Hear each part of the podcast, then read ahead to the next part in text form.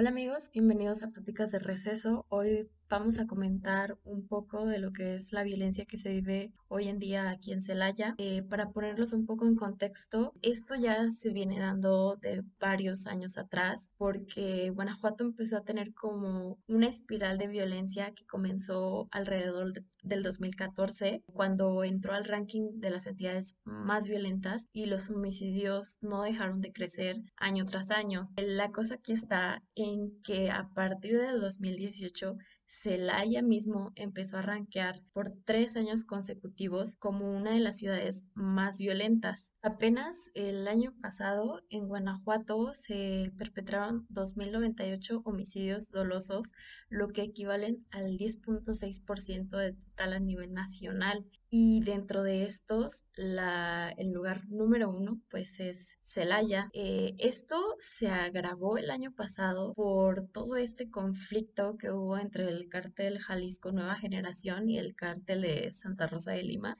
Estos últimos eventos nos colocaron ya como la ciudad más peligrosa del mundo. Es una situación bastante sensible porque ya tenemos dos escenarios muy claros eh, de la perspectiva que, que, tienen las personas acerca de esta situación y está bastante polarizada. Por una parte tenemos a las personas que viven con una extrema preocupación, con una especie de, vaya, paranoia por la situación y por el otro lado tenemos a las personas que ya están normalizando esto, que ya no les impresiona que haya eventos tan violentos, que creen que es una cosa de diario y que ya tenemos que aprender a vivir así. Por el contrario, creo que además de todo el trabajo que debe exigírsele a las autoridades, también como comunidad podemos tener un poco de, empatía y tratar de ayudarnos. Mi compañero Carlos va a explicarles un poco más de cómo actuó la comunidad estudiantil de la UG ante esta situación.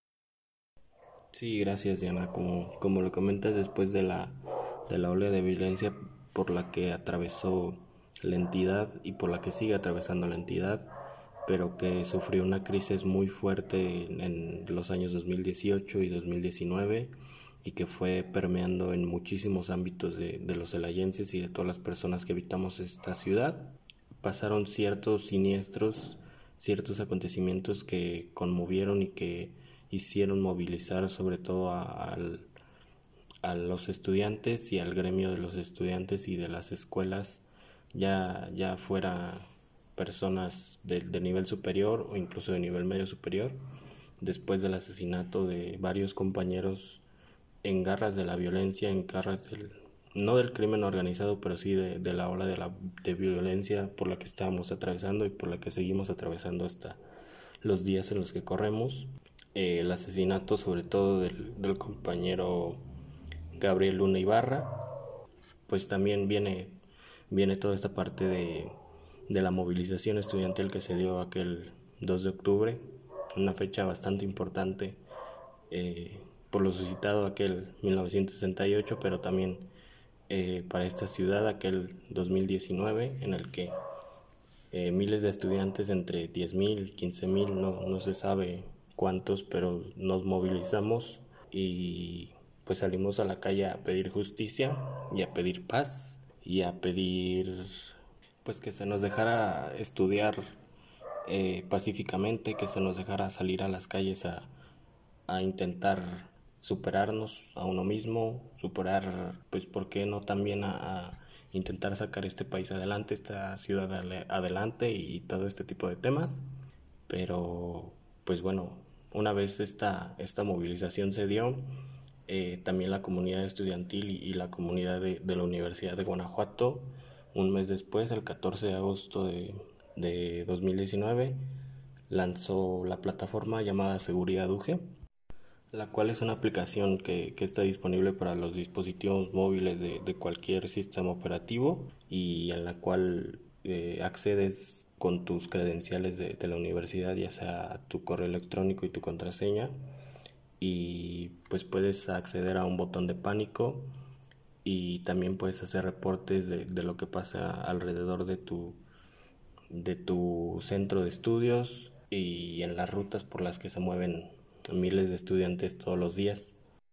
El objetivo principalmente mencionaban las autoridades en aquel entonces que era contribuir a la seguridad de la comunidad universitaria y, agilizar la atención a los reportes porque también eh, estaba mucho esto de que cuando uno llamaba a, los números de emergencia no se, no se tomaba con demasiada seriedad por parte de las autoridades. Entonces esta es una plataforma para, para que todos estos reportes se puedan se puedan dar este, por resueltos y en la cual pues se conecta directamente a la coordinación de inteligencia de, los diferentes municipios y pues esta aplicación eh, también es un paso adelante para la, preservación de la seguridad de todos nosotros y de todos los, que conformamos la, la, Universidad de Guanajuato.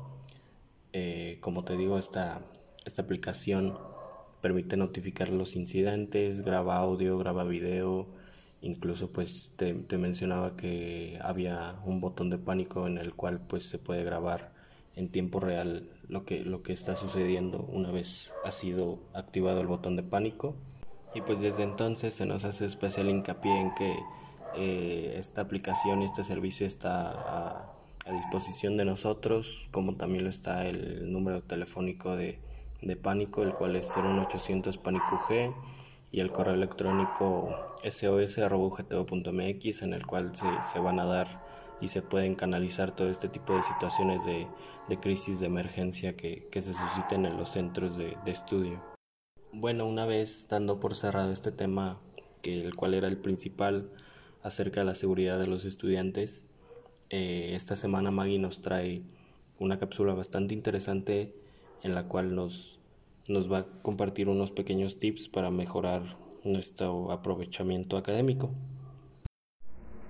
A continuación yo les daré unos consejos para que mejoren su rendimiento académico. El primero es pedir consejos y lograr la comprensión personal. Este puede ser un consejo general del que puedes partir, es decir, puedes pedir apoyo a otras personas que ya estudiaron la misma carrera que tú estás estudiando o personas que vayan en semestres más arriba del tuyo. Ellos pueden darte ideas efectivas de por qué, porque ya vivieron la experiencia. 2. Ordena tus horarios de estudio y descanso. Organiza tu horario fuera de clases para estudiar, trabajar en tus proyectos. Utiliza las fechas de entrega de exámenes para determinar tus prioridades. 3. Haz grupos de estudio. Los grupos de estudio funcionan mejor con pocas personas y también requieren lugares adecuados para evitar distractores. Es importante en estos espacios se permitan y se desarrollen discusiones constructivas. 4. Duerme bien. Recuerda que la falta de sueño evita que te concentres y reduce considerablemente tu rendimiento académico al evitar que recuerdes lo que aprendiste.